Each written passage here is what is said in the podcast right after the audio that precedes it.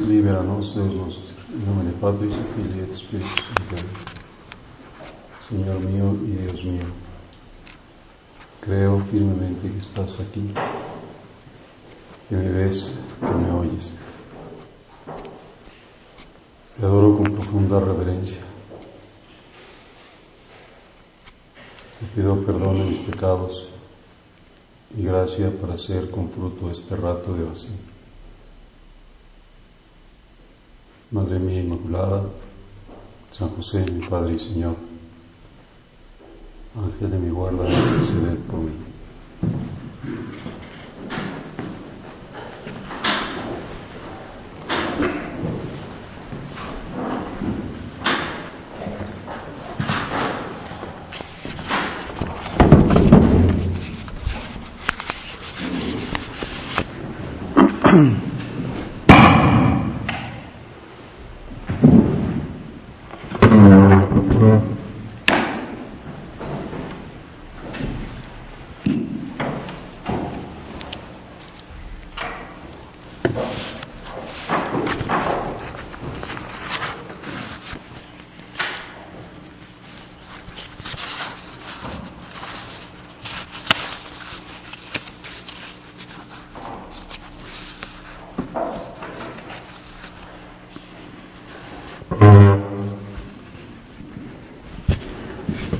Sábado Santo la iglesia permanece en un gran silencio.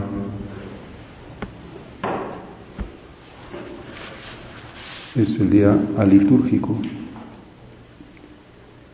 Es un silencio que también podríamos pensar que ocurre en el universo, porque el universo está conmocionado, como estupefacto, con aquellos cuadros en los que se representa la crucifixión del Señor y, algunos ángeles pues como verdaderamente no dan crédito a lo que están viendo porque es el deicidio. Pues el, el gran silencio. Jesucristo es cadáver fue sepultado y permanece todo el día sepultado. Dios está muerto nosotros hemos intentado pues, ver el, rostro muerto de Cristo, contemplar pues ese amado rostro absolutamente inanimado, porque en él se, se ha dado pues verdaderamente una, una total eh, pues situación de, de exsangue, de, pérdida total de la sangre. Podríamos pensar que tendría un color absolutamente, pues eso como de ceniza, sin, sin, ninguna presencia de sangre, de, pues de, lo que puede pensarse que es la, la vida. Pues el silencio que podemos tener también aquí en esta casa de retiros, Dicen que Mimehuapan es la casa de retiros más silenciosa.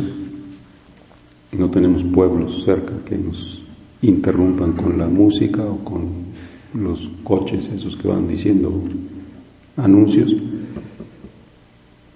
como para que sigamos intentando hacer silencio, que sabemos, lo sabemos indispensable para la vida interior como prolongación de los silencios litúrgicos que nos invita la Iglesia y que cada vez, pues no sé, como que se insiste más en que se hagan los, esos por lo menos cuatro silencios de la celebración eucarística y que a veces también pues los sacerdotes en algunas ocasiones les dicen a los coros, no, ya cállense, o sea, ya no sigan cantando, por ejemplo, después de la comunión, o sea, dejen que haya silencio, el silencio es un valor, es y sobre todo en, algunas de las metrópolis, pues es algo que se, como que se agradece mucho que haya silencio.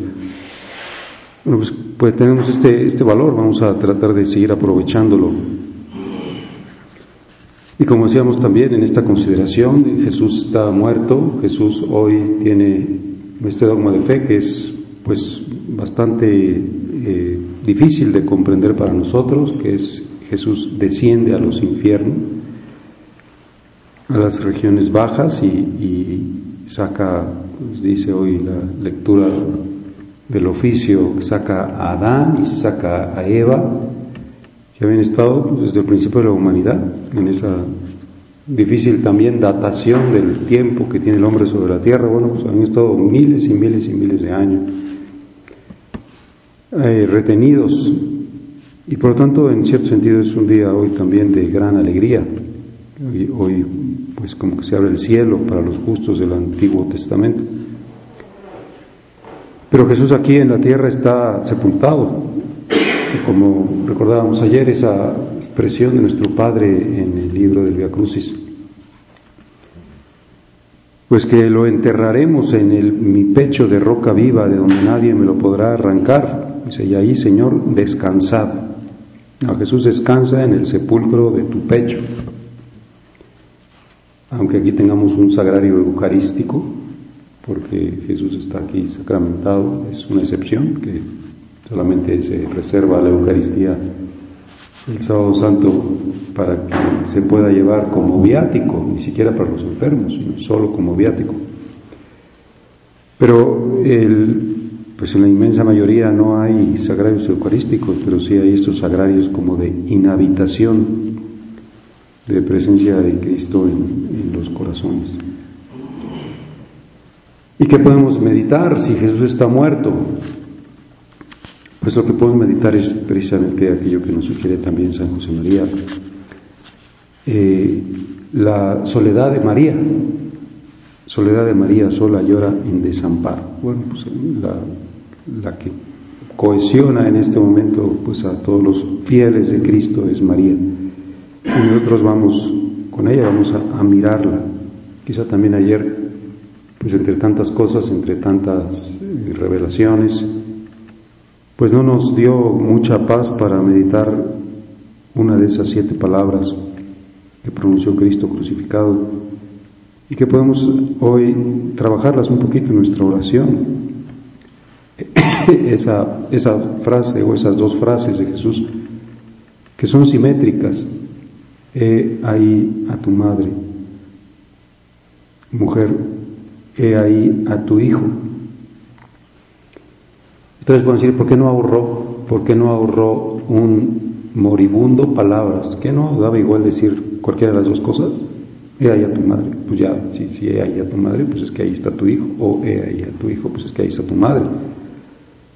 Pero el Señor, pues como siempre, quiere ayudarnos como a comprender que, que, que tiene como un doble sentido. Así que por una parte yo tengo que saber que María es mi madre, eh, que, la declaración que se hace en el Calvario empieza en la encarnación, que soy hijo de María desde el vientre donde fue engendrado Cristo, pero que por otra parte eh, yo tengo como el encargo de cuidar a María, yo tengo también la, como la responsabilidad de, pues, no sé, de, que sea conocida, de que sea eh, amada, de que se le dé culto que me encarga Jesús a María.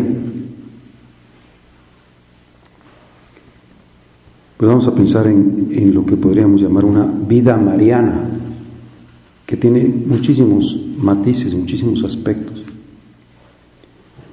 Me acuerdo que don José Luis Mazot contaba una anécdota que le pasó cuando era rector del Colegio Romano, que había un un alumno del colegio romano que, cuando hacía su charla, pues todo era María.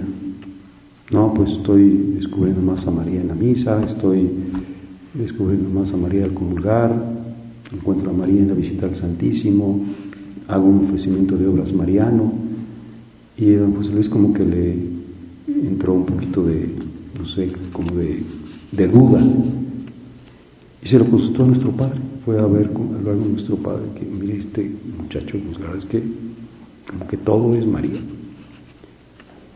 Y nuestro padre dice que se quedó unos momentos en silencio y le dijo, dejadlo tranquilo, o sea, no, no se preocupen, todo está bien. No tengan pendiente de esa, entre comillas, excesiva devoción mariana Y sabemos pues que sí, que, que de María Nunquam Satis, de que aunque haya habido muchos, muchas herejías referidas a la Santísima Virgen, todas han sido herejías por defecto, no por exceso. Han negado lo que quieras, este, la virginidad, o han negado la maternidad divina, o han negado que haya sido llevada en cuerpo y alma a los cielos. Pero como sabemos, Dios siempre como muy medido en todo, no ha tenido medida en María, ha roto, ha roto todo, pues toda medida. O sea, no, no ha dejado de darle eh, absolutamente todo aquello que pudiera ser pensado, que se le pudiera dar a una criatura es madre suya. Y por lo tanto podremos decir lleva vida mariana. En el Opus Dei tenemos tantas costumbres marianas que tratamos a la Virgen como si la viéramos con los ojos. Otra vez la vida contemplativa, en este caso la vida contemplativa referida a María. Yo puedo decir, oye, eh, pues ¿de qué color va vestida hoy? Pues seguramente va vestida de un color oscuro, porque es la Virgen de la Soledad. Y pues Voy a dormirme en su regazo cada noche porque soy un hijo pequeño. Voy a tratarla igual que si la viera con los ojos de la cara. Voy a tener una cercanía de intimidad que no se interrumpa. La voy a hacer presente en todo, como decía don Álvaro, meter a la Virgen en todo y para todo. Y entonces en ese en todo y para todo, pues podré decir, a ver si la meto como hacía ese alumno del colegio romano, pues en mi ofrecimiento de obras y voy a repetir muchas veces, oh señora mía, oh madre mía, voy a estar consagrándome. Voy a repetir aquello que hago cada 15 de agosto, que es mi consagración al corazón dulcísimo e inmaculado de María. Voy a seguir diciendo, totus tus, voy a ser tuyo, así como que cuídame, soy un, traidor redomado, pero cuídame, como que, eh, pues tráeme cortito, llévame de la mano, quién sabe qué barbaridades haga si me dejas. Quiero volver a, consagrarme, como voy a consagrar muchas veces. Yo me ofrezco enteramente a ti y en prueba de mi fiel afecto te consagro en este día y para siempre mis ojos, mis oídos, mi lengua, mi corazón. Que todo sea tuyo, que todo lo que yo haga suba a la presencia de tu Hijo como perfumado por tus manos, será agradable. Y entonces efectivamente, pues mi ofrecimiento de obras tendrá un toque mariano que seguirá presente en todas mis obras y, y tendré como esa clave interpretativa o ese punto de referencia, decir, esto que estás haciendo es de María o no. Si no es de María, no es agradable a Dios. Así se comportaría María. Eres un hijo suyo. ¿En qué no te pareces a ella? Pues en muchas cosas seguramente, pero tendré que ser, no sé, como otra vez sincero y tendré que hacer silencio y decir, los hijos tienen que parecerse a sus madres, más a sus madres que a sus padres, porque son más hijos o somos más hijos de nuestras madres que de nuestros padres. Como decía aquel que, que de nuestros miles de apellidos que tenemos, porque pues se van al infinito nuestros apellidos, solamente uno es de nuestros, de la parte paterna, el primero, todos los demás son maternos. Como dicen, bueno, pues, o sea, viene de tu madre, tu vida viene de la madre, fundamentalmente. Y y pues eso que se dice, bueno, es una tontería, pero aquello que se dice de que, hijo, ¿cómo dice? Hijo de mi, hijo de mi hija, mi, mi, mi nieto. Hijo de mi hijo, ¿quién sabe? ¿Quién sabe? Pues, ¿Quién sabe? No, estoy seguro de, que sea mi nieto. Pues sí tengo la seguridad de que sí es mi nieto, el hijo de mi hija. Pues la clave interpretativa podrá ser eso, o sea, ¿esto es de María o no es de María? Esta actitud, esta forma de rezar, esta forma de vivir la fraternidad, eh, es, es algo que ella reconocería. Esta manera de hablar, pues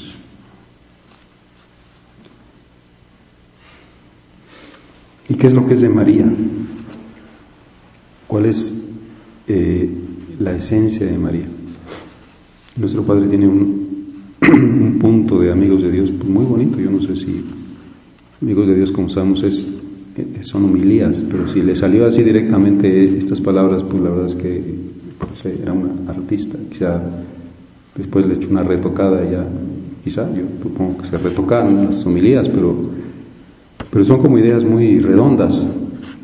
Dice, Madre de la ciencia es María, porque con ella se aprende la lección que más importa,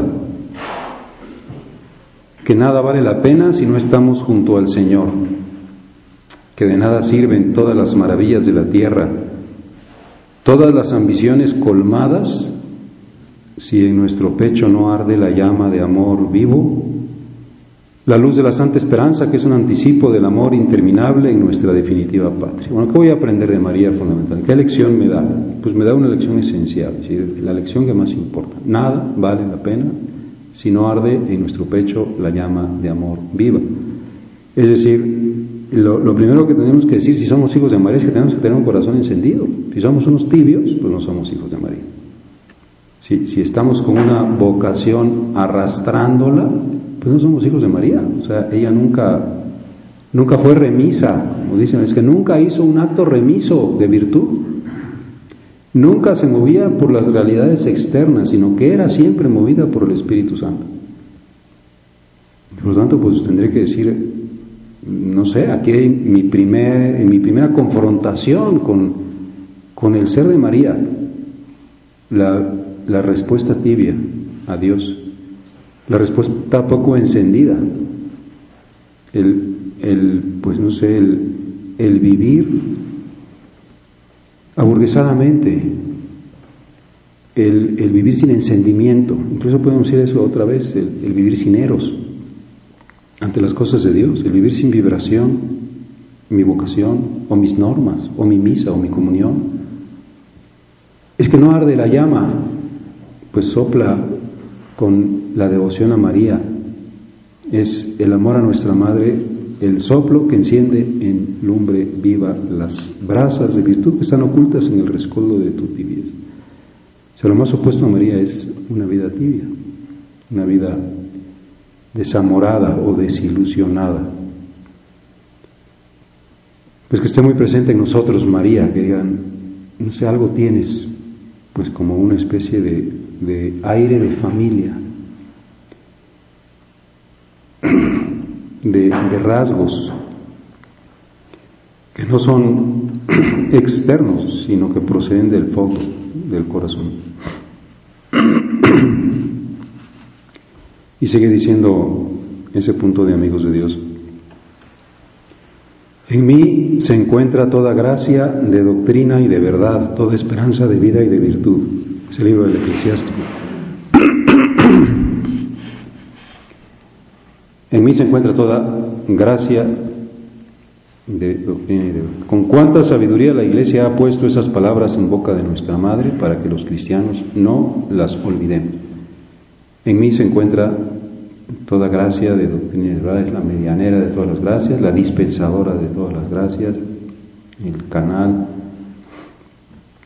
Ninguna gracia, ninguna gracia viene a los hombres si no es por manos de María. Ninguna. Así como nos dio la gracia esencial que es Jesucristo, sigue dándonos todas las otras gracias. Una tras otra vienen de su mano. Ella es la seguridad, el amor que nunca abandona, el refugio constantemente abierto, la mano que acaricia y consuela siempre. Y a veces decir, oye, ¿por qué eres tan enamoradizo?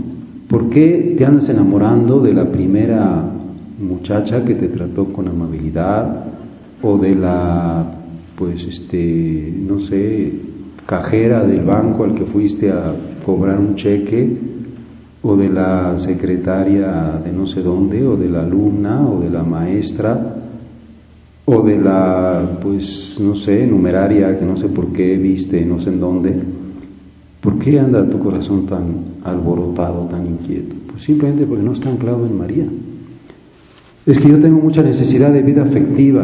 Pues claro que tienes muchísima necesidad de vida afectiva, pues si no eres un robot ni una computadora. El problema es que llena tu necesidad de vida afectiva eh, con el amor que verdaderamente te va a colmar. Y por eso decía nuestro Padre, aquí en México, ya que estamos en México cerquita de ella, vamos a dar a Dios todo nuestro corazón por María, porque ella decía, en ella se vuelven realidad todos los ideales. Como dice aquí, toda gracia. Y no solo es madre, sino es también enamorada. No solo es la más bella de todas las mujeres, sino que es la más bella de todas las criaturas. Y si no tengo vida contemplativa, pues no me la voy a encontrar. Y entonces no voy a saber cómo es. Y no voy a tratarla, como dice aquí, con pues sabiendo que es el refugio constantemente abierto, que es la mano que acaricia, que es la mano que siempre consuela, pues es el corazón que necesito que me ame también en esta vertiente del amor de novia o de enamorada. Y si no lo logro, pues voy a ser un solterón medio amargado, siempre con la pues con la cosita de decir, ¿y por qué no me casé? Y todavía, ¿qué tal si me caso? Y esta chica, pues igual podría ser una candidata. Entonces ando pues ahora sí que otra vez con un pie adentro y con un pie afuera, con una situación de inestabilidad porque, porque no estoy absolutamente metido en la vida del amor de Dios, en la contemplación de Dios, en la contemplación de María, que seguramente el Señor también al dárnosla pensó eso. Por eso dicen a veces, pues en esta sabiduría popular, que, un joven cuando se va a casar y, tiene buenas intenciones, digamos, y quiere hacer un matrimonio bueno y tiene también buena experiencia de su propia familia, lo que hace es más o menos consciente o inconscientemente busca rasgos de su madre en aquella que elige, como que le recuerde cosas de su mamá, como que de alguna manera se parezca a su mamá en algunos sentidos. Y yo no sé pues si será algo que tenga que ver con lo que estoy diciendo, pero posiblemente sí. De decir, bueno, es que es mi madre, pero está enamorada. Es, es el amor que me colma. Es aquello que se cumple en la alegría que tuvo Adán cuando después de sentirse solo, aunque estaba rodeado de animales, pues se sentía solo y, cuando ve a Eva, pues se llena de alegría. Encuentra su vocación es su vocación a amar, es decir, encuentra su ser persona. Y esa es también la nuestra, pues porque no somos seres extraterrestres, sino que venimos también de la estirpe de Adán. Y entonces tendré que decir, pues lleva una vida mariana, encuentra en todas tus normas, reza muy bien el rosario, cuidado con que el rosario se reza siempre en el coche, se va a rezar mal necesariamente. Yo me acuerdo también, no traté mucho a don Julio Baduí, pero, pero ya ven que usted, ustedes que en la última época no manejaba, y entonces siempre que iba uno a una casa de retiros y estaba don Julio Baduí, pues tenía que ver, bueno, él le pedía, oye, regrésame, o échame el aventón, o llévame. Y y de regreso, me acuerdo, una vez viniendo de Montefalco, íbamos ya subiendo por ahí esas subidotas que siempre están bloqueadas por, por trailers de la caseta que sube hasta, pues hasta allá la supercarretera. Y, y dije, oiga, Julio, ¿cómo ves si rezamos el rosario? Y me dijo, no, yo no rezo el rosario en el coche. Ah, caray. Bueno, ok, don Julio. Este, pues muy bien, yo respeté su... Y el tiempo tener que rezarlo a ver a qué horas, pero... Pero, pero sí pensé después, oye, es que lo quiere rezar bien. Eh, pues sí, a lo mejor pues era una, una, pues una idea suya, bueno, pues voy a rezarlo bien, no voy a rezar en el coche. Ya no digo, yo lo rezo casi todos los días en el coche, pues trata de rezarlo muchas veces serenamente para que contemples, para que digas, aquí está María, aquí estoy contigo, te estoy hablando eso que dicen que los protestantes rechazan el Ave María porque dicen es una oración de presencia. Sí, una oración de presencia porque estamos diciendo en una oración a una persona que está presente. Santa María, Madre de Dios, ruega por nosotros los pecadores. Y si le estoy hablando a alguien, pues una de dos, o está o no está. Y si le estoy hablando a una persona que está, pues le voy a hablar a una persona que está hablándole bien, con atención, con cariño. Si le estoy hablando directamente a una persona que no está, pues entonces estoy loco. O sea, le estoy hablando a alguien que no está. Pero como sí está, pues voy a rezar bien cada Ave María. O sea, que cada Ave María sea como una poesía, como una obra de arte. Y podré decir, pues mi ángelus, mi, mi reina Cheli, que rezaré a partir de esta noche,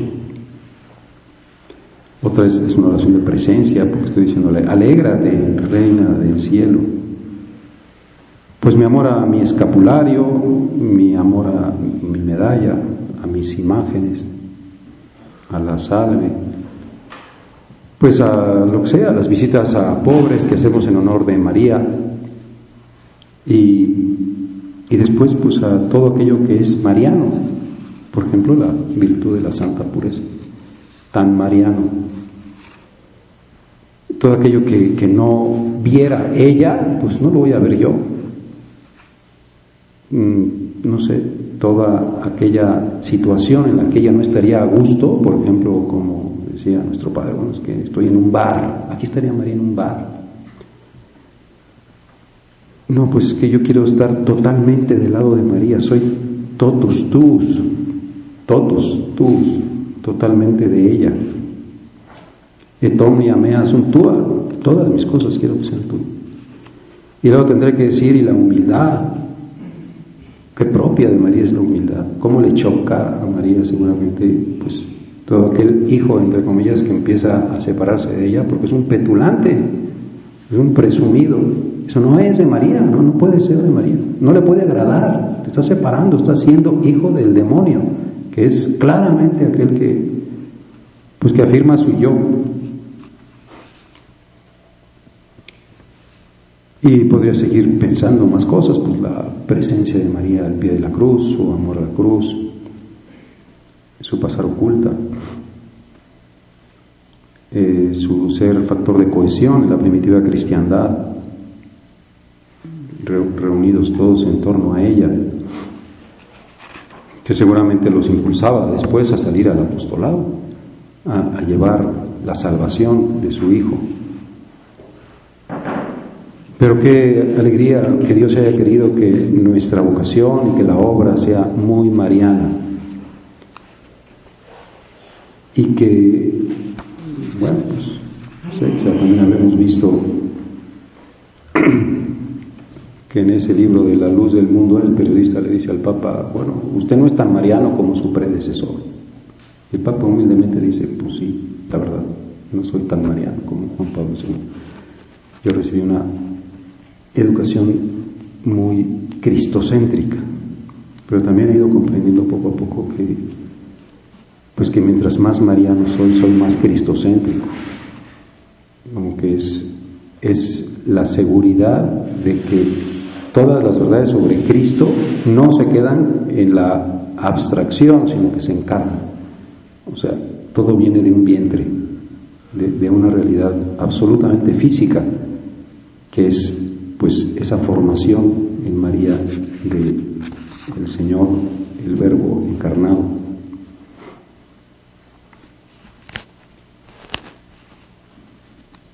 Pues al final, madre de la ciencia porque nos da la lección que más importa. Que en nuestro pecho arda la llama de amor viva.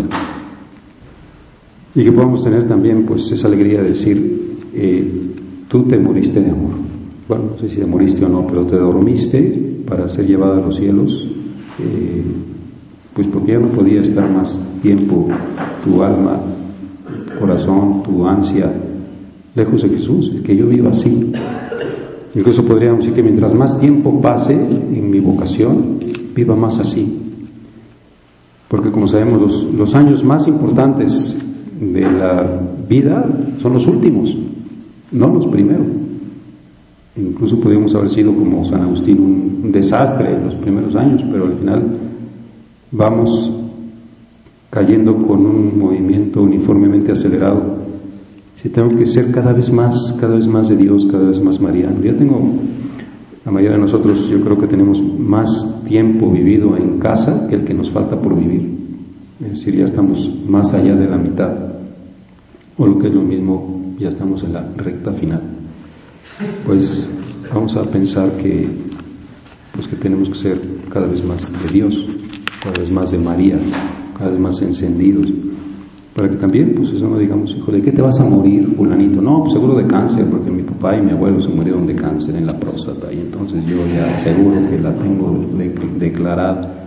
No, pues tú muérete de amor, digo, ilusionate con muérete de amor, qué, qué increíble que, que, ya te digan, oye, ya te queda poco, decir, qué increíble que me muera, qué, qué, qué ansia de, pues, de vivir para siempre la posesión de ese amor, pues que me ha estado encendiendo mi devoción a María, que, que, me llena profundamente y que me hace capaz de pues, estar por encima de cualquier amor terreno, precisamente porque este amor los resume, los reúne a todos.